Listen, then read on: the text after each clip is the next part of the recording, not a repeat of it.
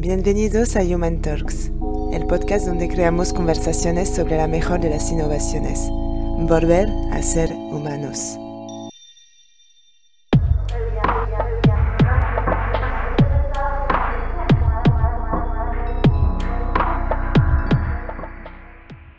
Hola, bienvenido a Human Talks de nuevo.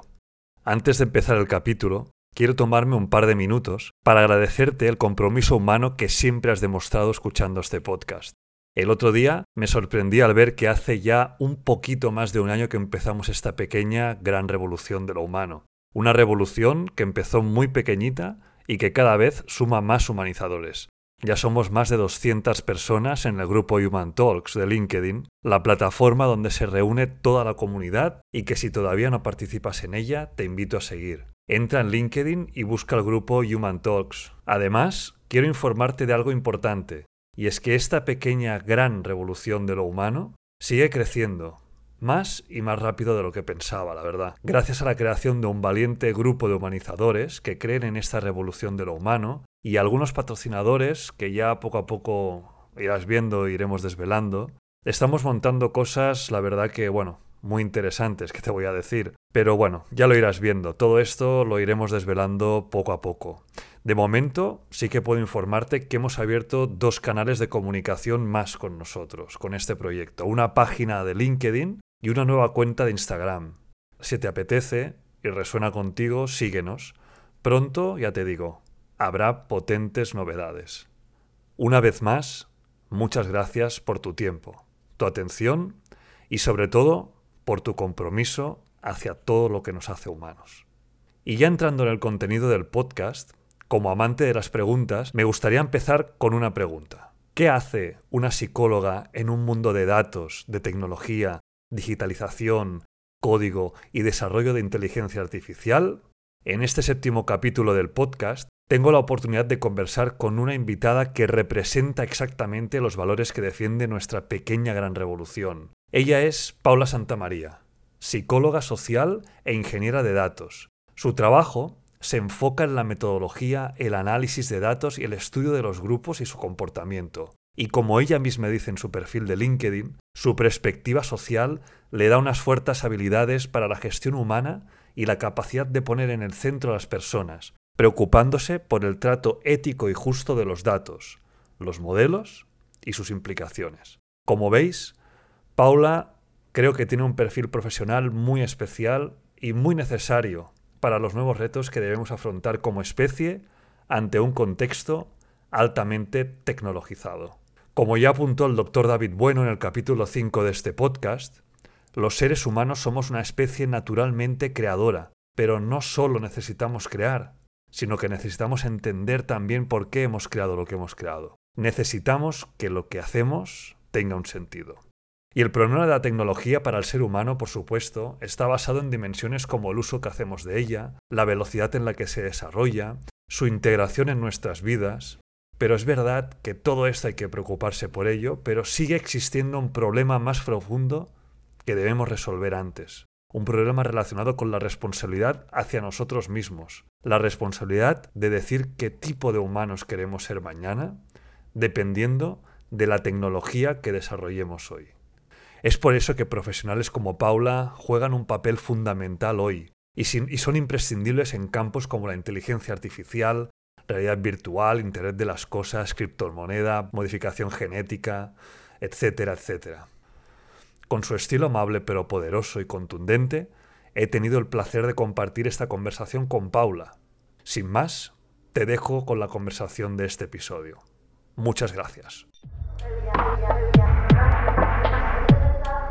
Muchísimas gracias por aceptar esta invitación al podcast Human Talks. Y bueno, eh, te estaba comentando justamente ahora que bueno, tu perfil es muy interesante y además eh, está muy, muy, muy enfocado al, perfil eh, que, de, las, de los temas que, que hablamos y que conversamos en, este podcast. Y es justamente, eh, estás en ese punto en el que se conjuga eh, la tecnología con el ser humano. Entonces, bueno, pues de esto es de lo que te quería preguntar antes de todo. Pero bueno, primero de todo, como te comentaba, muchísimas gracias por aceptar esta invitación. muchas gracias a ti. La verdad es que muchas gracias por invitarme y muchas gracias también por hacer el podcast.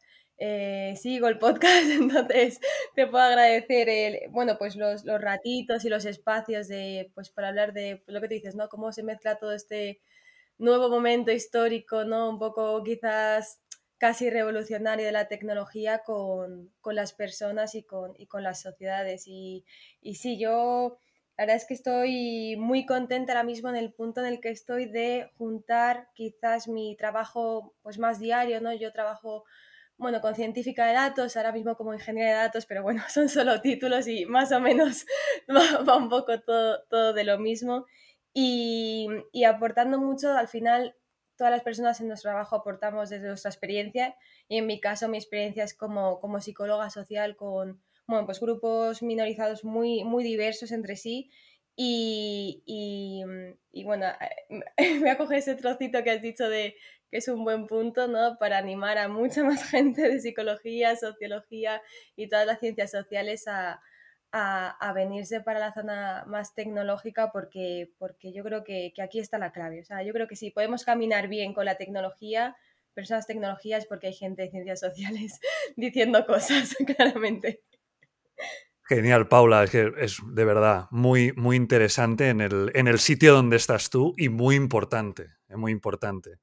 Y no podía empezar el podcast eh, sin preguntarte, antes de hablar de temas más técnicos y de cosas más quizás eh, más, bueno, de tecnicismo y de, cómo desarrollas tu trabajo. Eh, ¿Qué hace una psicóloga social en un mundo completamente de, datos, ¿no? Y de tecnología y de código.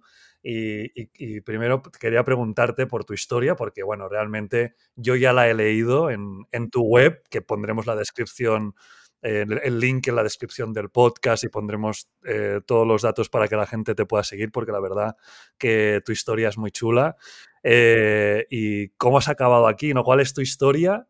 Y después también te quería preguntar cómo lo vives en el día a día, ¿no? Una psicóloga en un mundo tecnológico. Pues Pues a ver, ¿cómo acabo en este mundo? Eh, bueno, un poco zigzag, un poco zigzag es el recorrido, ¿no? Pero eh, yo empecé estudiando matemáticas con informática. A ese punto de cambiar de primera a segundo, hay algo que ahí no me termina de convencer. Yo desde pequeña siempre quise estudiar matemáticas. Yo quería ser profe de mates de mayor, lo tenía clarísimo. Y como que algo que no, no me termina de cuadrar. Y, alguna vez que me lo han preguntado, yo estaba en, en una biblioteca había una, una, chica delante que estudiaba algo parecido a medicina por, por, el libro que tenía y demás. Estaba con otra compañera y le decía, jo, es que me encanta este tema. Y tenía un libro que yo decía, madre mía, para meterse eso en la cabeza. o sea, y estaba la chica súper contenta de, de, lo que estaba estudiando, súper emocionada, como súper apasionada por lo que estudiaba. Y dije, joder, eso a mí no me está, me gusta, pero a mí eso no me está pasando. Entonces le di una vuelta en, en el verano de cambiar de primero a segundo y, y de repente se, no sé, se me encendió por ahí la lucecilla, ¿no? Me acordé de que yo en la ESO, lo de la psicología, pues me, cruzó la cabeza, ¿no? Y dije, pues, ¿por qué no? Venga, pues me cambio un poco, va, hala, me cambio. Y, y, en cuanto entré en primero de psicología, eh, había una asignatura que era psicología social, psicología social 1, para ser exactos, y, y ahí estaba la pasión. O sea, me leí el libro, era un libro técnico y recuerdo leérmelo a meses del examen. O sea, me, apasionaba la psicología social, o sea, me, encantó la teoría, me encantó, o sea, me encantó. Y entonces, bueno, pues continué por ahí, hice psicología, luego hice un máster en, en psicología social, salí al mundo laboral y es verdad que a mí lo que más me gustaba, quizás pues la parte matemática, era toda la parte de pues los indicadores, ¿no? ¿Qué tal funcionan los, las acciones que hacemos con, con, estos grupos? Si hay algún progreso, si no, estas mediciones. Y en el mundo laboral, eh, la verdad es que no lo encontré. Entonces, tenía una sensación un poco rara. Bueno, me apasiona mucho esto, pero no estoy terminando de hacer lo que me gusta. Y, y bueno, era justo el momento de un montón de, de másters, ¿no? De, de Big Data, de Machine Learning y demás. Y un amigo me lo comentó y dije, oye, pues igual está aquí el punto, igual que a mí me gustan mucho las mates, que me gusta, que también sabía programar de antes, y eso digo, igual aquí está el punto, ¿no? Aportar desde la psicología social a, esto que está pasando ahora mismo, ¿no? Y además lo vi como, como un problema social. Ese fue yo cuando leí todos estos los datos. Realmente el título que a mí me salió es, es un problema social, o al menos es un warning, algo, una advertencia, ¿no? Y por eso decidí formarme en este, en este ámbito y, la verdad es que eh, es súper chulo, súper chulo encontrarme con gente, pues, que a lo mejor soy informática, eh, hablando de, eh, pues yo qué sé, oye, las personas, las máquinas, cómo lo hacemos, nos llevamos bien, nos llevamos mal y que cada persona aporte desde su punto de vista, me parece súper chulo. O sea, yo estoy encantadísima de, de encontrarme con gente técnica de, de, la parte pues más informática, matis y gente social que no me encuentro mucho y espero algún día encontrarme muchísimo más. Es lo que te quería preguntar justamente ahora, Paula. Eh, eh, ¿Te encuentras cada vez más gente con perfiles más de humanidades para entendernos, psicología, filosofía, eh, let letras, entiendo que sí, lingüística, ¿no? Para todo el tema de... Sí, sí, por ejemplo, en la, la van, de... van entrando más, ¿sí? Sí, en la parte lingüística sí que es una parte que se está demandando mucho, mucha gente filóloga, muy, también incluso eh, de psicología, pues muy aplicada en temas de lenguaje y pensamiento. Ahí sí que se están encontrando más perfiles, pero un perfil, digamos, pues junior, ¿no? Que decide de alguna manera eh, aportar desde, por ejemplo, la filosofía, ¿no? Y llega y hace un máster, eso no me lo encuentro mucho y yo creo que principalmente es porque la empresa suele sesgar mucho en el, en el proceso de contratación por perfiles o de ingenierías o de informática o de matemáticas y, y, y, cortan por ese rasero. Entonces, quizás falta un poco de entender, ¿no? Que se puede aportar desde más conocimientos, ¿no? No, no hay que competir, o sea, yo no, no vengo a competir con una persona que sabe de, de informática, igual que tampoco compite con una persona que sabe psicología social, no va de eso, ¿no? O sea, no va de, de querer ser como el otro perfil, va de poder trabajar en el mismo proyecto. Y, y, eso yo creo que las empresas todavía no, no han dado ese paso o no tienen, eh, bueno, no sé, esa idea, quizás. Genial, Paula. Y bueno, para continuar, eh, te quería comentar, bueno, tú dices en, en tu web que el mundo de la inteligencia artificial y del Big Data han llegado a pasos agigantados y con una velocidad vertiginosa. Es parte del día a día de todas las personas sin que seamos conscientes de ello y algunas veces nos impacta de forma negativa y si queremos cambiar las cosas, el conocimiento es el primer paso. Y bueno, esta reflexión me ha gustado mucho, ¿no? Porque realmente eh, esto va efectivamente de, de, conocimiento, de educación. Un poco también es lo que busco con el, con el podcast, ¿no? Divulgar este conocimiento que va a hacer que entendamos mejor cuál es el significado de la tecnología para el ser humano y cómo se reformulan todos los significados y cómo nos estamos preparando para los nuevos retos y, para todo eh, lo que ahora estamos viviendo eh, en base al, desarrollo tecnológico que cada vez parece ser que es más, es más potente. Y aquí es justamente donde te quería hacer la próxima pregunta, en cómo eh, vivimos el día a día nosotros, los seres humanos, con la tecnología. Y primero de todo, te quería preguntar, ¿cómo aprenden las máquinas, Paula? ¿Cómo, ¿Cómo se trabaja esto? ¿Está basado en el aprendizaje humano todo esto? Mm, Sí, no. Eh, digamos que hay una, bueno, hay una manera de hacer código que existía antes y se sigue utilizando ahora, que es eh, hacer reglas de manera explícita, ¿no? Yo con código pongo unas reglas explícitas, cuando entra un dato va, digamos, filtrándose, ¿no? O chequeándose por ese conjunto de reglas y me da una salida.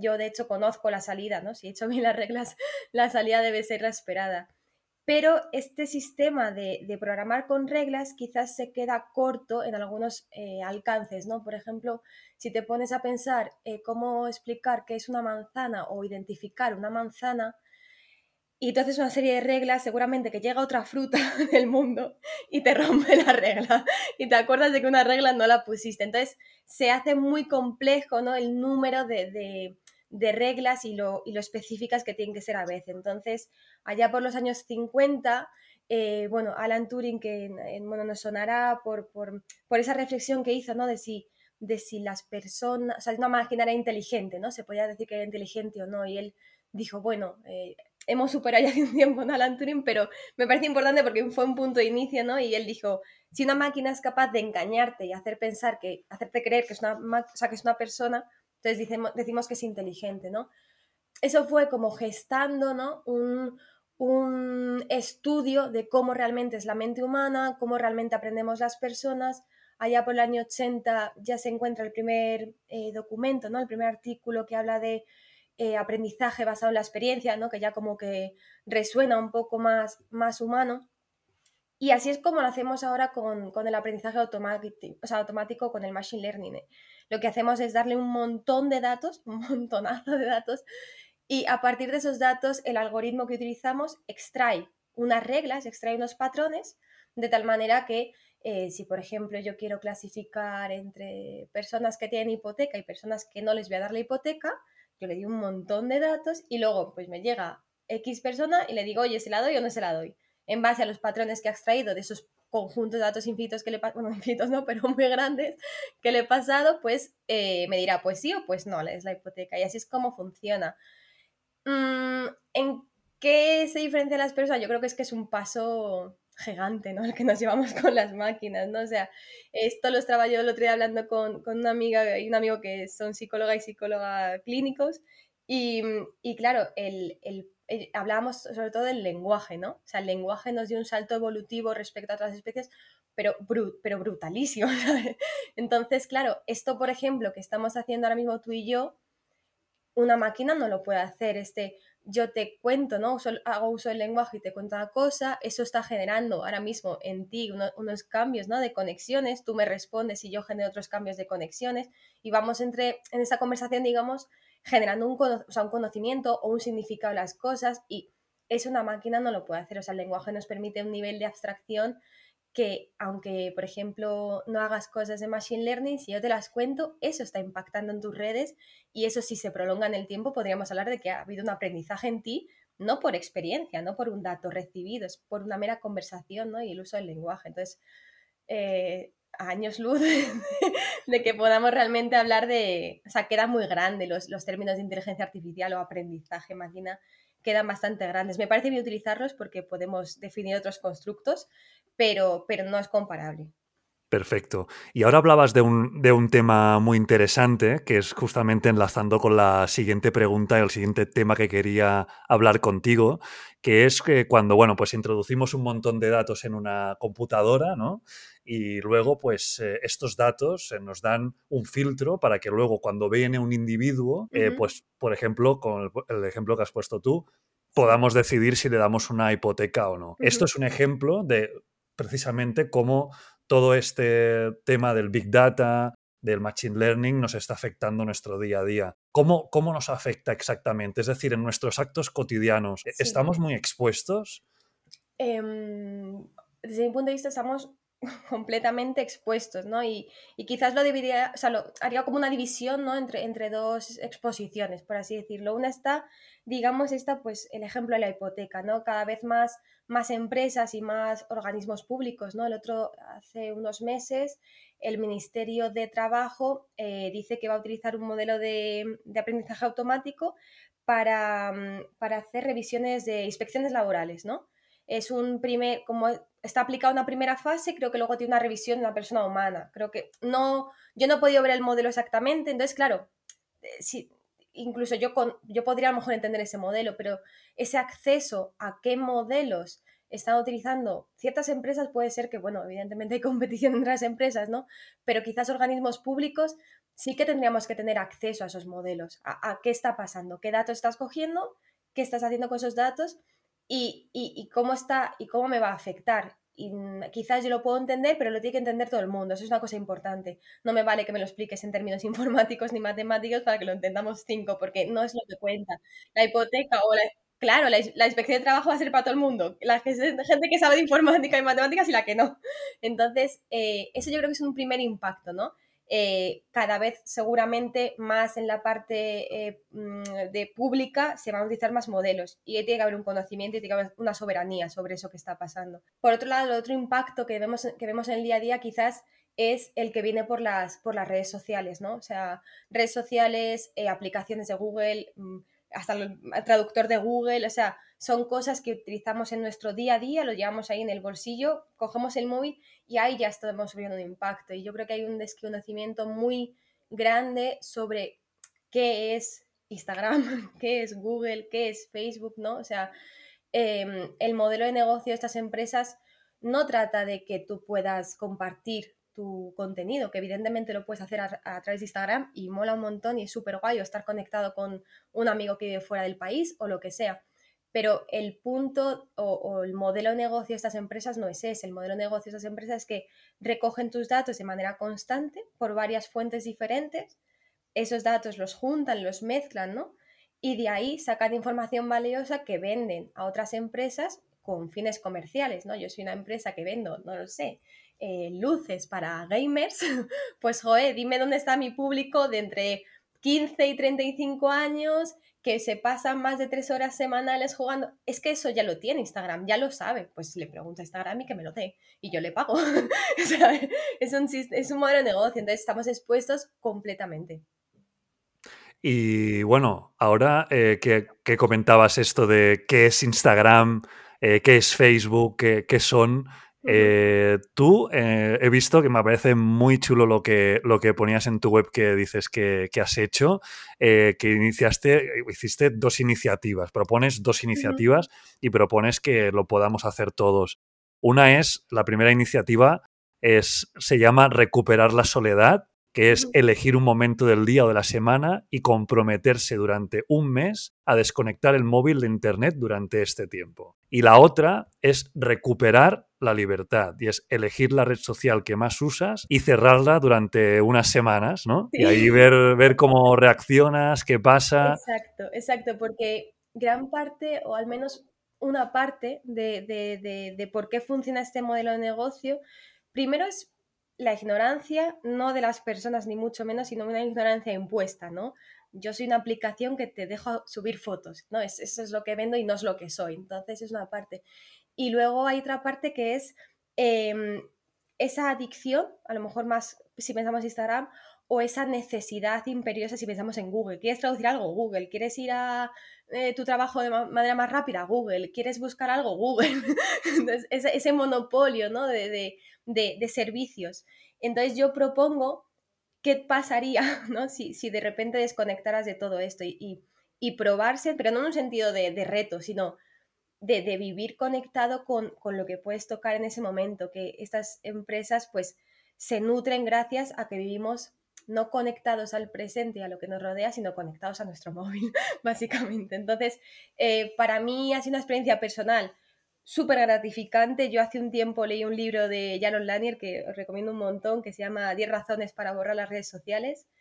Y, bueno, te da razones técnicas, ¿no? Pues esto de, cogen los datos, eh, tu privacidad no la tiene en cuenta y todo esto, ¿no? Pero hay una razón que a mí me gustó mucho, que es que te hace ser más feliz. Y yo dije, ¿cómo que me hace ser más feliz? O sea, me estás diciendo que no poder mandarme memes con mi hermana por Instagram me va a hacer más feliz. Y sí, y, es verdad, o sea, de repente como que recuperas una sensación de libertad increíble, o sea, una sensación de verdaderamente, entre comillas, tomo mis decisiones, no estoy sesgada por el feed, bueno, por las publicaciones que tú me quieres enseñar, o sea, y también como menos carga social, ¿no? Ya no tengo que subir una foto, existo, me puedes llamar, sigo aquí, pero no hace falta que me veas eh, por mi casa.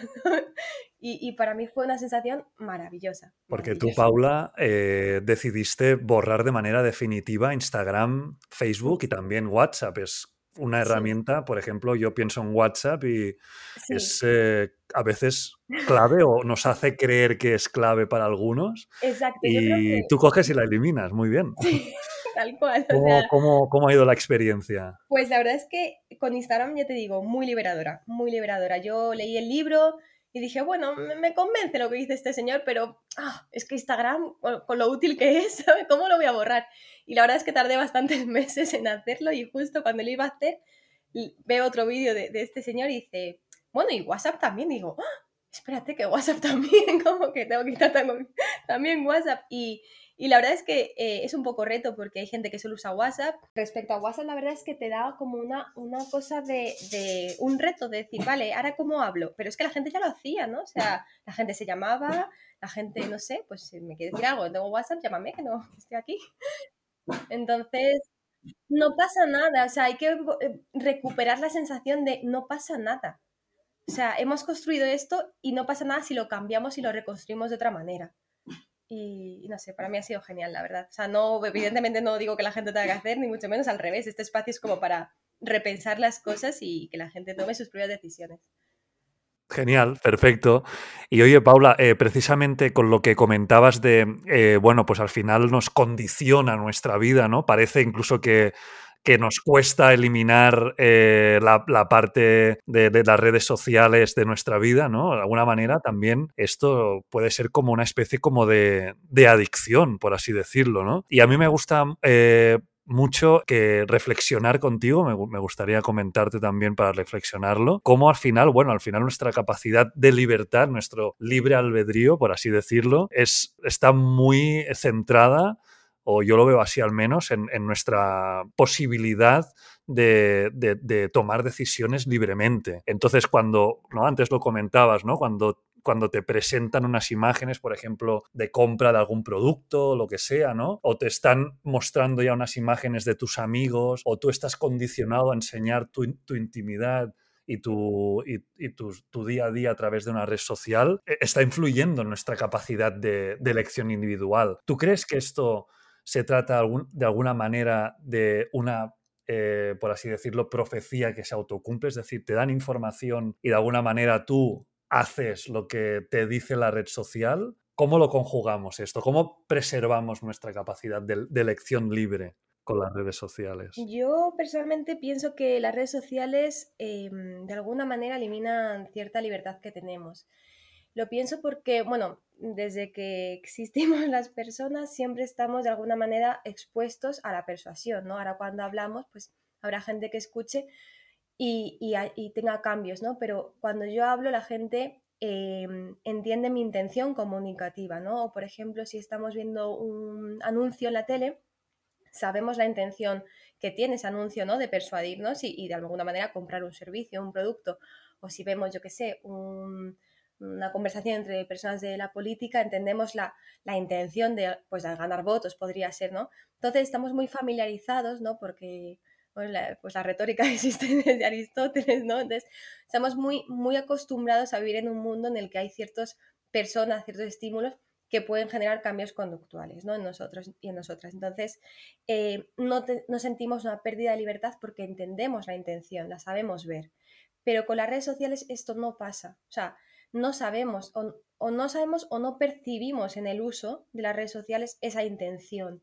¿no? Eh, lo que sentimos cuando cogemos el móvil simplemente es que estamos buscando un nuevo restaurante en Google, que estamos traduciendo una frase que hemos leído, yo qué sé, en, inglés y la queremos saber qué significa o, queremos buscar, pues eso, algo en Maps o lo que sea.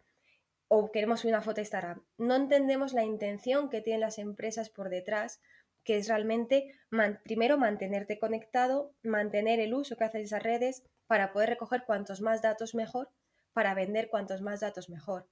Y como no percibimos esa intención, para mí sí hay una pérdida de libertad en el momento que nos enfrentamos al uso de, estas, de estas, aplicaciones, ¿no?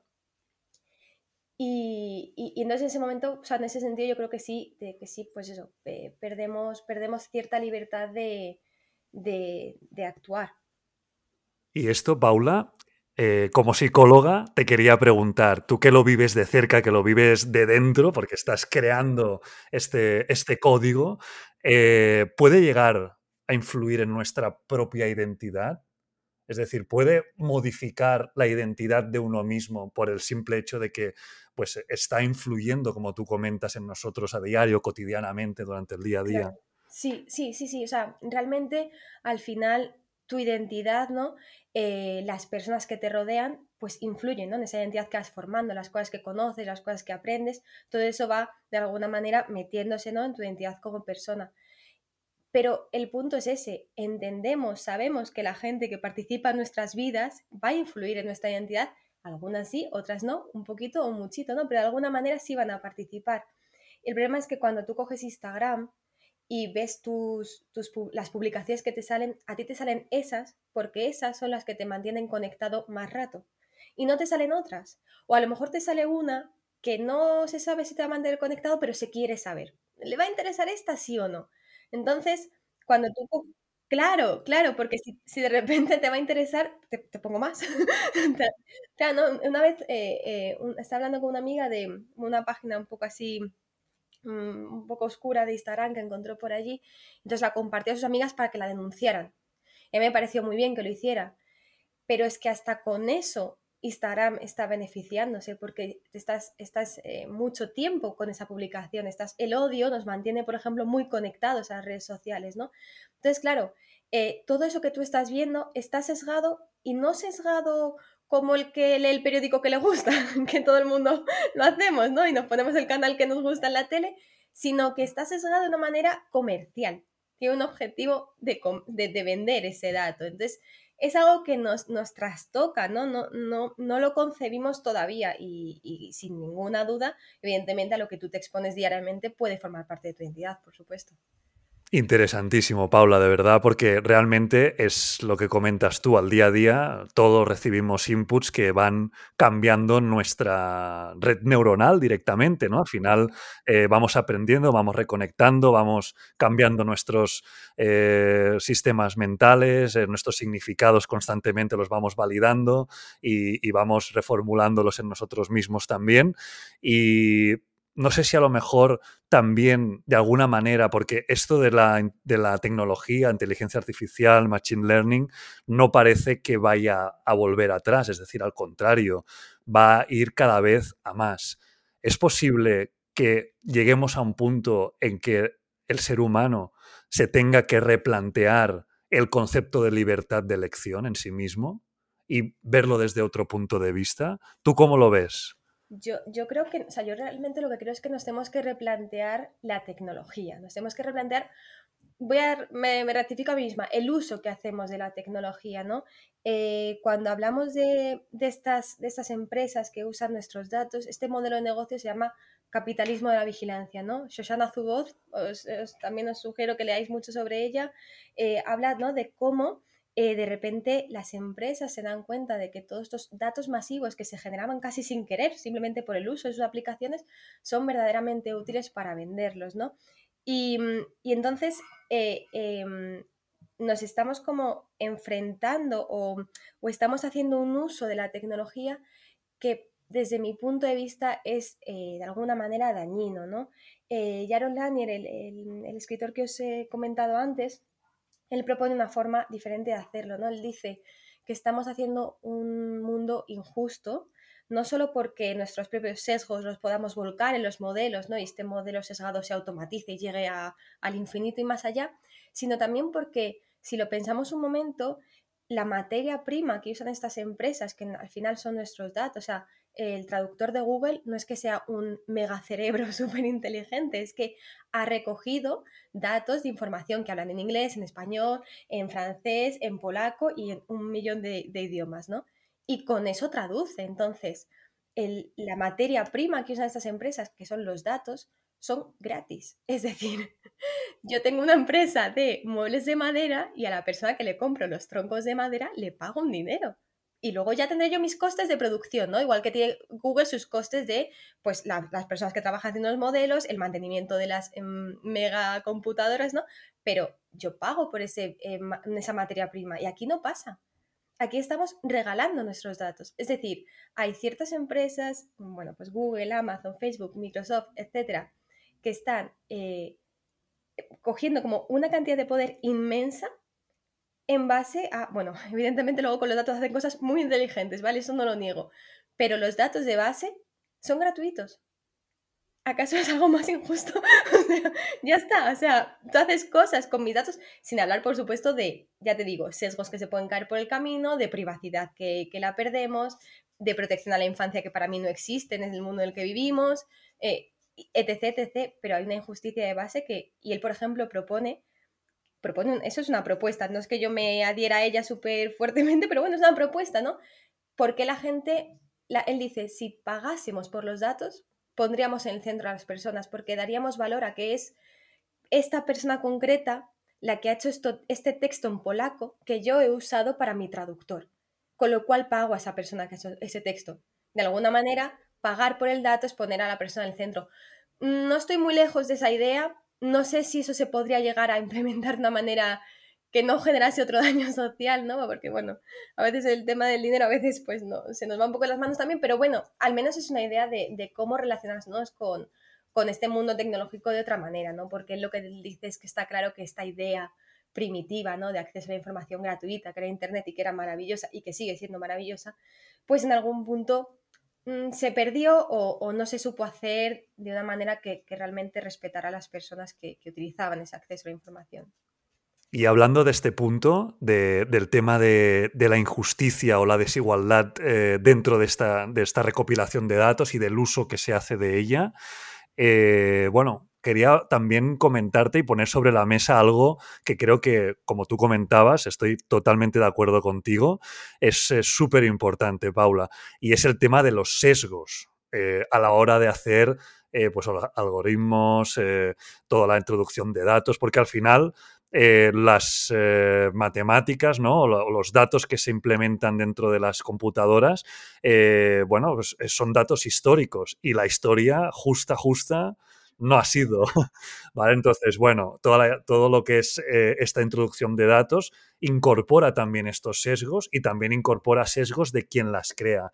Esto lo comentamos hace unos capítulos también del podcast eh, con Rafael Merino, fue muy interesante eh, porque eh, él es especialista en esto y tú que estás metida en el, picando código, haciendo todas estas pues reglas que comentabas antes, ¿no? Al menos yo sé seguro de que tú serás lo más justa posible, pero ¿Cómo, cómo, ¿Cómo se soluciona este problema? ¿Cómo, o, cómo nosotros como usuarios lo podemos tener en cuenta? ¿Qué, qué, ¿Qué, podemos hacer? ¿Qué podemos proponer a la gente para que lo haga? Pues a ver, yo en este punto creo que hay un, hay un verdadero impacto, sobre todo en la gente pues como yo, ¿no? Que, que estamos trabajando en esos modelos, ¿no? Y hay un punto clave, ¿no?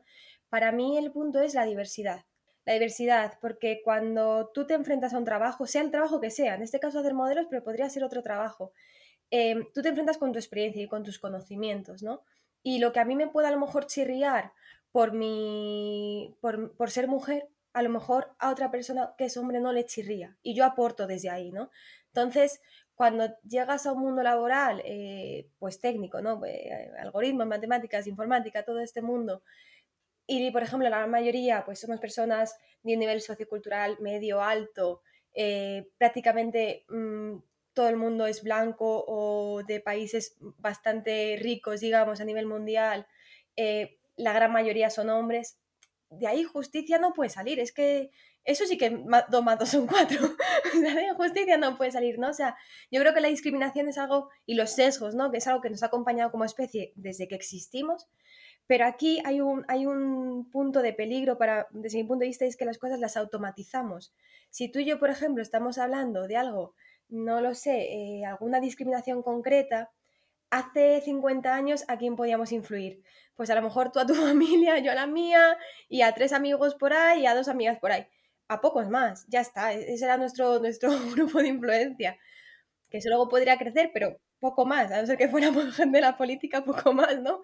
Claro, ahora, imagínate que a un modelo y, incluye un sesgo.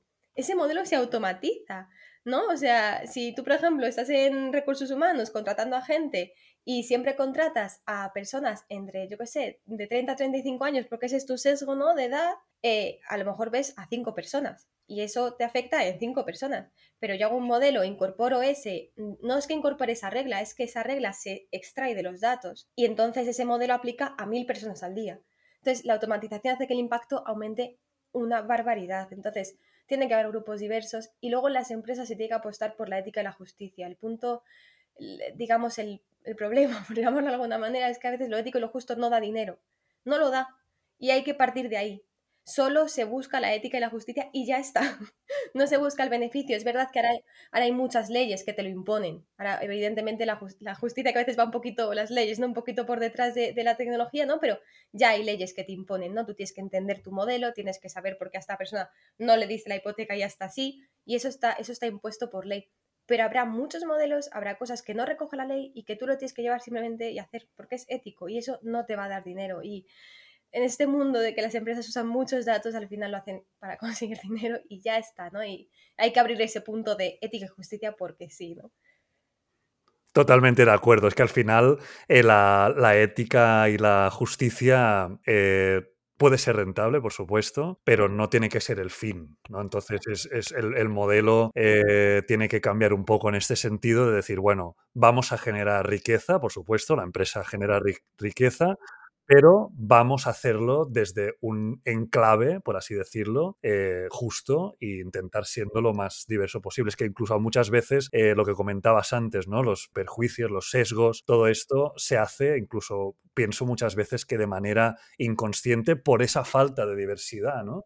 Precisamente porque no hay esta diversidad. Entonces se tiene que cambiar el modelo, el modelo, el modelo en sí. Totalmente de acuerdo con lo que has comentado, Paula. Y te cito en, en, una, en un punto que me ha gustado mucho de, de, tu web, que dices que un buen día, un, perdón, un día, un buen amigo te habló de la inteligencia artificial y en cuanto te pusiste a profundizar un poco, lo viste claro. El uso de nuestros datos es un nuevo espacio preparado para automatizar discriminaciones. Y la psicología social y aquí me, vi muy reflejado también, porque como sabes, soy psicólogo también, y dije, esta, esta, es, eh, esta, esta es mi lucha, ¿no? La psicología social tiene que hacer algo al respecto. Y, estoy completamente de acuerdo con esta afirmación y es lo que comentábamos precisamente ahora. Y ahora, Paula, te quería hablar te quería preguntar sobre el futuro. Eh, ¿Cómo pinta el futuro? ¿Cómo pinta el futuro con, con todos estos temas? Y en concreto, te quería preguntar o ponerte sobre la mesa algo eh, muy concreto, que es si crees que la, las máquinas en algún momento van a poder generar significados propios sobre las cosas y de alguna manera pues empezar un poco pues a generar sus propias conclusiones sobre las cosas, sus propios significados y entender el mundo ya no desde las reglas que les metemos nosotros, sino que ellos, ellas o ellos creen sus propias reglas? Pues, a ver, yo me siento bastante escéptica aunque en algún momento ¿no? Eh, la tecnología avance tanto hasta el punto de, porque estaríamos hablando realmente de, entre comillas, hacer personas, ¿no? O sea, las personas que tenemos esta capacidad de generar significados ¿no? nuevos, sería una especie de, bueno, generar otras personas, pero con tecnología, ¿no? Me siento un poco escéptica o quizás simplemente es por el hecho de que a día de hoy la tecnología no está en ese punto. No soy una experta en temas de inteligencia artificial de verdad de la buena, ¿no? De realmente replicar un cerebro, pero lo que sí te puedo decir es que estamos, si llegamos en algún momento estamos muy lejos, muy lejos, no, no estamos ahí y sobre todo ahí no está el negocio principal, por así decirlo. Las empresas, digamos, del día a día, no las que tienen tanto beneficio como para dedicar proyectos específicos, ¿no? Para trabajar en el cerebro humano, que las hay, sino las empresas, digamos, más cotidianas del día a día, no es ahí donde están sacando, digamos, el negocio, la rentabilidad. Entonces, con lo cual, tampoco estamos poniendo esfuerzos en, en crear unas máquinas que generen eh, significados propios. Y, y, luego, ¿cómo veo el futuro? Pues eh, yo en general soy una persona bastante optimista. Yo recuerdo un profesor Yo recuerdo un profesor que, que, tenía en psicología social que decía, mm, siempre hay que tener la teoría, ¿no? El marco está siempre en lo macro, está allí a lo lejos, pero hay que actuar en lo micro. Hay que hacer pequeñitas cosas, porque si quieres actuar en lo macro, o te vuelves loca o tiras la toalla, o sea, una de dos, no hay más, ¿no? Entonces, yo creo que el futuro será bueno en la medida que realmente haya una acción colectiva organizada al respecto del tema de la tecnología. Cada vez hay más personas, hay más blogs, hay, más páginas web, más gente dando charlas o haciendo pues podcasts como este, ¿no? De, de, reflexionar sobre cuál es el futuro que queremos, cuál es el presente que tenemos y cómo lo podemos mejorar. Y yo creo que, evidentemente, las leyes no tienen, que, tienen mucha tarea que hacer y sobre todo en regular la tecnología creo que tienen bastante tarea por delante, pero donde más confío quizás es en esto, justo en, en hablar, en, en crear y en demandar. En demandar, o sea, vamos a demandar, por ejemplo, que cualquier modelo que, que el, Estado español, voy a decir el español porque estamos aquí, pero se podría aplicar a otros, eh, que los modelos que vayan a utilizar a día de hoy en, eh, de Machine Learning, en, en, cualquier cosa del gobierno que nos, nos, aplica a todas las personas que vivimos aquí, que la hagan pública, por ejemplo, ¿no? O ese tipo de demandas que puede ser esta, puede ser otra. Yo creo que, que en la medida que, que, pues eso, que hagamos una acción colectiva fuerte, eh, el mundo será mejor porque la realidad del mundo tecnológico es que quien tiene el ordenador más grande tiene el poder, eso es así. O sea, eso es así. Y, y, por ahí vamos mal. O sea, yo creo que por ahí, o sea, yo no me puedo hacer en el portátil este que tengo un Google. no puedo. Claro, claro, o sea, no, no puedo, tengo ni el dinero, ni el tiempo, ni la capacidad tecnológica. Se perpetúa la, la, desigualdad, ¿no? Por claro, o sea, hay, hay, que contar con ella, o sea, con la desigualdad hay que contarla, pero tenemos, tenemos lugares para actuar, tenemos herramientas y hay que hablarlo, hay que que el conocimiento llegue a todo el mundo, que la gente piense lo que quiere, que genere sus propias ideas, sus propias conclusiones y, y, empezar a demandar. Yo creo que por ahí va, por ahí va el buen futuro. Genial, Paula. Pues con esta visión positiva y con esta visión también de lucha y de acción, que realmente pues es, es, yo estoy completamente en esta línea porque al final es hora de pasar a la acción, no nos podemos quedar como agentes pasivos ante, bueno, pues quien tiene el ordenador más grande, ¿no? Tenemos nuestros espacios, tenemos nuestras herramientas también, aunque a pequeña escala, pero si somos muchos, pues se va sumando y para hacer esta, esta acción colectiva y con, esta, con este punto de vista de lucha y positivo, de verdad me quedo para, para, cerrar este podcast con la última pregunta, que es una pregunta sorpresa y es eh, sencillamente de, recomendación. Bueno, supongo que tú también las, has escuchado si sigues el, el, podcast, que se lo hago a todos los invitados. Ya deja de ser tan sorpresa como al principio, pero eso es bueno porque el podcast crece y se escucha. Eh, y es, ¿a quién recomendarías? Eh, para poder hablar de estos temas eh, en, en, la, en, un próximo podcast. ¿Quién crees que podría hablar eh, bien sobre el tema de la humanización y la tecnología aquí con nosotros? Pues yo, si me lo permites, te planteo un reto. Venga, va. A ver, no, dispara. Tengo una, tengo una perspectiva de que evidentemente pues la gente pues desde la psicología o desde sus estudios, desde la informática y demás, tiene mucho que decir y mucho que aportar desde un nivel técnico, evidentemente, pero yo creo que hay que recordar que esto eh, atañe y, y, implica a todas las personas, incluso las que no saben nada de esto. Entonces, a mí me gustaría muchísimo hacer un, un, podcast que puede ser, quizás no es una única persona, sino varias, que realmente se hable de este tema con una mesa abierta, ¿no? De personas que no tienen nada que ver con esto. ¿Qué opinan? ¿Qué les parece? Eh, ¿Lo ven venir? ¿No lo ven venir? ¿Les da igual? ¿Les puede dar igual? O sea, es válido también, ¿no? Oye, a mí esto que me estás Por supuesto. Por y a mí supuesto. no me gustaría eso. O sea, yo al final el objetivo que tengo también en, en la página web que tengo es hablar como nada técnica, o sea, no me hace ser más lista hablar técnica, o sea, no, no tiene nada que ver y, y el objetivo es, es, es, llegar a la gente y que la gente entienda, eh, comprenda y, y, saque sus propias conclusiones. Entonces a mí me gustaría mucho ver a gente diversa hablando de esto. Me encanta el reto, de verdad, Paula, de verdad que me encanta. Le estaba, le estaba dando vueltas precisamente y mira, no se me ve, pero tú sí que me ves ahora y estoy así medio sonriendo porque tengo a la persona, le, he estado dando vueltas últimamente, tengo a las personas y también, por supuesto, voy a tirar por esa vía. Me encanta que me digas esto, me encanta el reto, el reto que me lanzas. Lo que sí que no me había planteado es quizás pues, hacer uh, con varias personas y me encanta. Te, te, recojo el guante del reto y vamos, lo, me voy a poner manos a la obra, pero ya cuando salga por genial, la puerta. Genial. Lo veré, porque como sigo el podcast, lo veré. Genial, sí, sí, no, de verdad que me encanta, me encanta que me, que me lances este reto. Y nada más, agradecerte muchísimo este, este tiempo, este espacio. Me quedaría charlando, ha quedado muchos temas. Te, también te propongo en un futuro una segunda parte porque han quedado muchos temas en el candelero por y supuesto. creo que tú puedes, si te apetece y te va bien, ¿eh? no, no quiero abusar, por pero... Por supuesto, por supuesto. Yo agradecidísima de verdad de la invitación y sobre todo gracias por el podcast. Da igual quien venga a hablar, entiéndeme, lo importante es hablar vale. y tener espacios para hablar. O sea que muchísimas gracias por la invitación, pero sobre todo gracias por, por el podcast y por el tiempo que le dedicas. Muchas gracias, genial, Paula. Pues bueno, hasta la próxima entonces. Hasta la próxima. Nos vemos. Un abrazo. Cuídate, hasta luego. Chao.